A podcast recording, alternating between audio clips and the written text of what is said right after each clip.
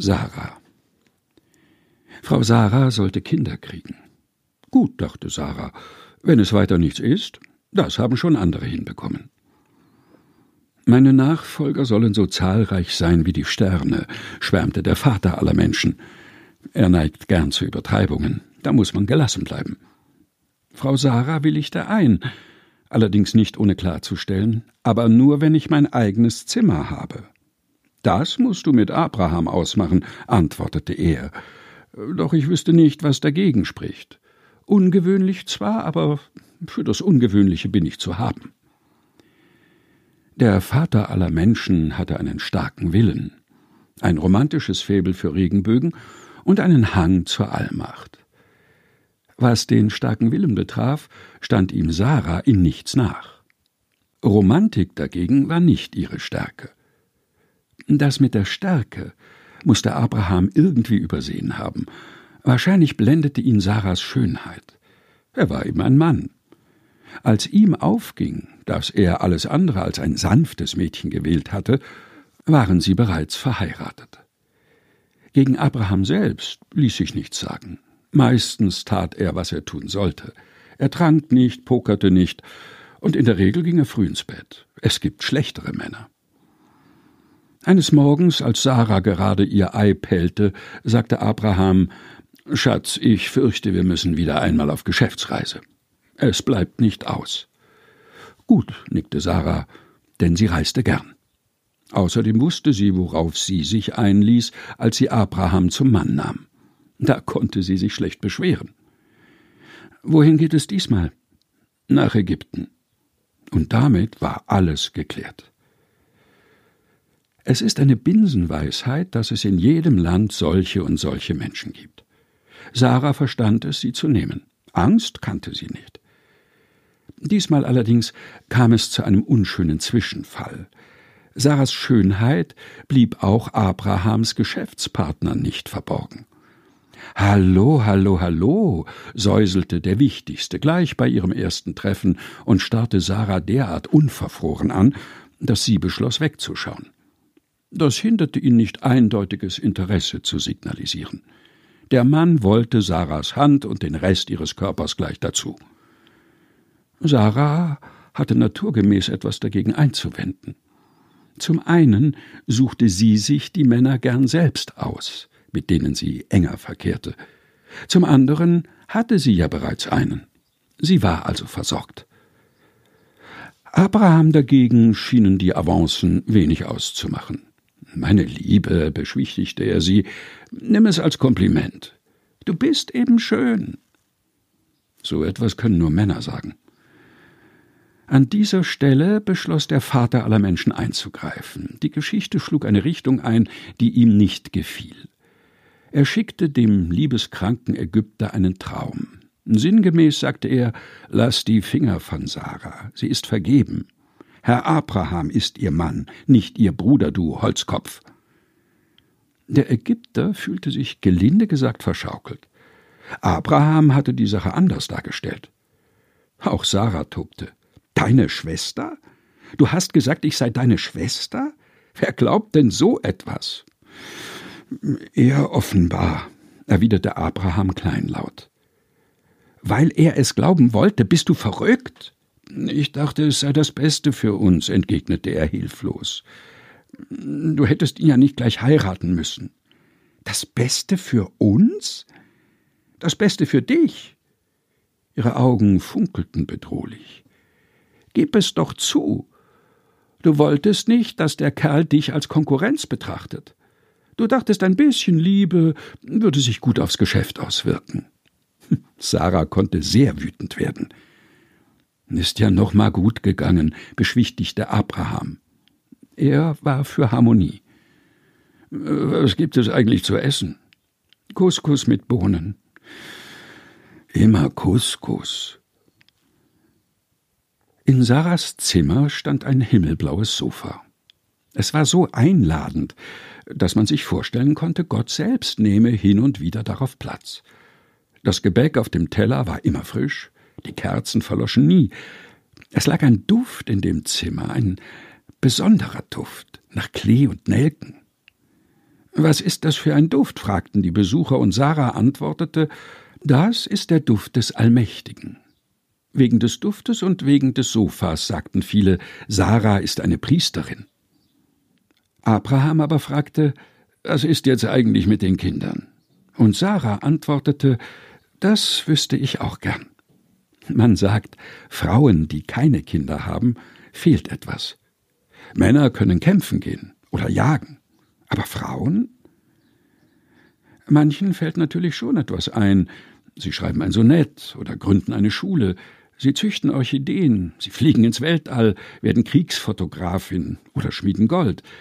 Irgendetwas ist eigentlich immer möglich. Wir wissen nicht, ob Sarah etwas fehlte. Jedenfalls erhob sie sich eines Nachmittags von ihrem Sofa, ging zu Abraham und sagte Das Warten muss ein Ende haben. Warum bekommst du das Kind nicht mit Hagar? Ich wäre einverstanden.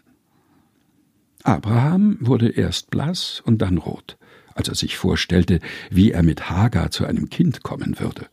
Hagar war jung, sie war Ausländerin, beruflich abhängig, und sie war ledig. Und es war Sarahs Idee. Was sprach also dagegen? Irgendwie versäumte man es, Hagars Meinung zu dieser Sache einzuholen, und es ergab sich, dass Hagar tatsächlich schwanger wurde. So gesehen war alles im Lot. Nur der Vater aller Menschen war nicht zufrieden. Wir hören später mehr davon. Hagar fand, da sie schon in der Sache selbst nicht hatte mitreden dürfen, hatte sie nun, da sie schwanger war, einiges Recht, ihre Stellung zu verbessern.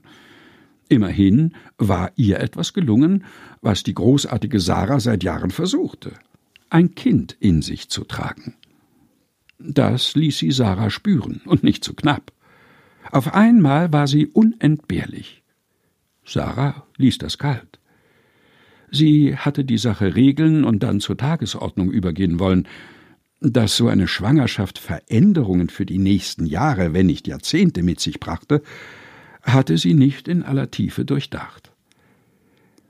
Abraham, klagte sie, das junge Ding spielt sich auf wie eine Königin. Nun, brummte Abraham, das sind die Hormone. So scheint es eben den Schwangeren zu gehen. Sei froh, dass du das nicht mitmachst. Mal doch ein Bild. Ich will kein Bild malen. Ich will, dass das aufhört. Wie du meinst. Tu, was du willst, meine Liebe. Wenn es sein muss, kündige ihr. Ich überlasse es ganz dir. Da begann Sarah, die schwangere Hagar zu quälen. Das war ein neuer Zug an Sarah, und er offenbarte einen dunklen Teil ihrer Seele. Sie quälte sie so sehr, dass Hagar in die Wüste ging. Wenn eine schwangere Frau freiwillig in die Wüste geht, muss es schlimm sein. In der Wüste wartete ein Engel auf sie. Damit rechnet man nicht. Manchmal kommt Rettung auf sonderbare Weise.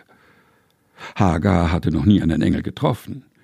Sie hatte sich auch noch nie Gedanken darüber gemacht, wie das wohl wäre, ob er Flügel hätte, wie er spräche. Der Engel, den Hagar traf, war ein sehr pragmatischer Engel.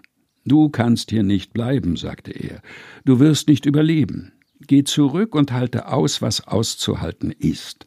Manchmal geht es nicht anders. Ach übrigens, dein Sohn soll Ismael heißen denn der Vater aller Menschen sieht dein Elend. Da leuchteten Hagars Augen auf, und sie tat etwas, das noch niemand je zuvor getan hatte und was lange keiner mehr tun würde. Sie gab Gott einen Namen. Du bist ein Gott, der sieht, sagte sie. Denn gesehen zu werden tut jedem gut. Der Name gefiel dem Vater aller Menschen sehr. Dreizehn Jahre gingen ins Land. Sarah wurde alt, Abraham wurde alt, Hagar wurde alt, und auch Ismael wurde für seine Verhältnisse alt. Jedenfalls war er bald kein Baby mehr.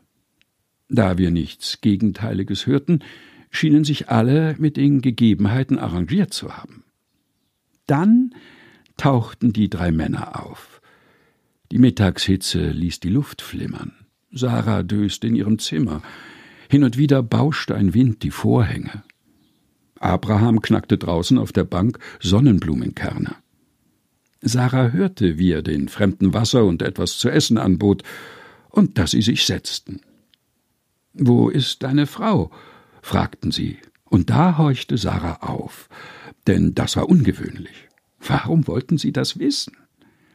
Nächstes Jahr um diese Zeit, fuhr einer von ihnen fort, wenn wir wieder vorbeikommen, hat sie einen Sohn geboren. Sarah lachte auf. Das war die absurdeste Verheißung, die sie je gehört hatte.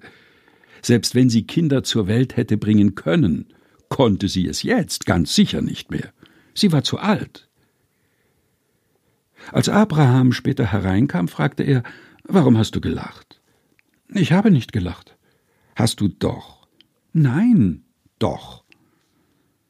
Dann war er endlich da der lang ersehnte, der verheißene Sohn, gezeugt von Abraham, geboren von Sarah. Auch wenn sie nicht wusste, wie das zugegangen war. Immer wieder musste sie lachen über diese Verrücktheit, deshalb nannte sie ihn Isaak, Gott lacht. So wurde Sarah auf ihre alten Tage Mutter und dachte, hm, warum nicht? Alles hat seine Zeit. Dann ist jetzt eben Mutterzeit.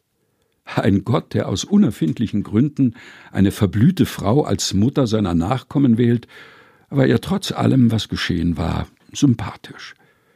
Alle Dinge schienen also möglich zu sein. Manchmal kommt es anders, als man denkt. Und es sollte noch ganz anders kommen. Aber zunächst wuchs Isaak, wie es sein sollte. Alles war dran an ihm und alles war richtig. Zwei Ohren, zwei Augen, zwei Hände und ein Mund. Sarah prüfte das jeden Tag aufs Neue und freute sich, dass alles seinen Platz hatte. Nur Gott, der Vater aller Menschen, war nicht zufrieden. Jedenfalls musste man das, was dann geschah, so deuten. Man ist geneigt, ihm das übel zu nehmen. Er wandte sich direkt an Abraham, denn bei Sarah hätte er auf Granit gebissen. So viel war klar. Er forderte das ungeheuerliche opfere deinen Sohn. Man kann einen Menschen auf allerlei Weise opfern. Man kann ihn dem Beruf opfern, den eigenen Erwartungen oder denen des Großvaters, des Lehrers, des Fußballtrainers. Man kann ihn der eigenen Trägheit opfern oder irgendwelcher anderen Interessen. Nie kommt Gutes dabei raus. Das hätte Gott wissen können. Wenn du mich liebst, sagte Gott, dann tötest du ihn. Was war in ihn gefahren? War der Vater aller Menschen eifersüchtig? Wollte er sich seine Macht beweisen? Wir wissen es nicht. Aber wir wissen, bei Sarah wäre er damit nicht durchgekommen. Niemals. Das war so ein Gehorsamsding. Und Gehorsam ist etwas für Männer. Und deshalb gehorchte Abraham. Mann, Mann, Mann hätte er doch besser widersprochen. Als er das Messer hob, ging ein Engel dazwischen. Wahrscheinlich hielt auch er es nicht aus. Ruhig, ruhig, ruhig, sagte er. Lass den Jungen leben. Das war keine gute Geschichte, auch für den Jungen nicht. Nicht mal für Gott. Denn was wollte er mit so einer Liebe schon anfangen? Was lernen wir daraus? Opfere niemals einen Menschen. Nur Sarah, die wollte nichts daraus lernen, als sie von all dem erfuhr. Abraham hatte doch nicht etwa geglaubt, dass so etwas geheim bliebe. Wie konntest du nur? rief Sarah. Wie konntest du nur? Das war so eine Art Vertrauensübung, antwortete er kleinlaut. Gott wusste doch, dass nichts passiert. Aber du, rief Sarah, Du hättest es getan. Und dazu ließ sich nichts mehr sagen. Tut mir leid, sagte Sarah an Gott und Abraham gewandt. Ich steige aus. Mich hat ja ohnehin keiner gefragt. Auf einmal fühlte sie sich wie damals Hagar. Nur, dass sie nicht mitspielen würde. Denn manchmal muss man einfach aufstehen und sagen, mit mir nicht. So war Sarah. Und so starb Sarah. Sarah. Gelesen von Helge Heinold.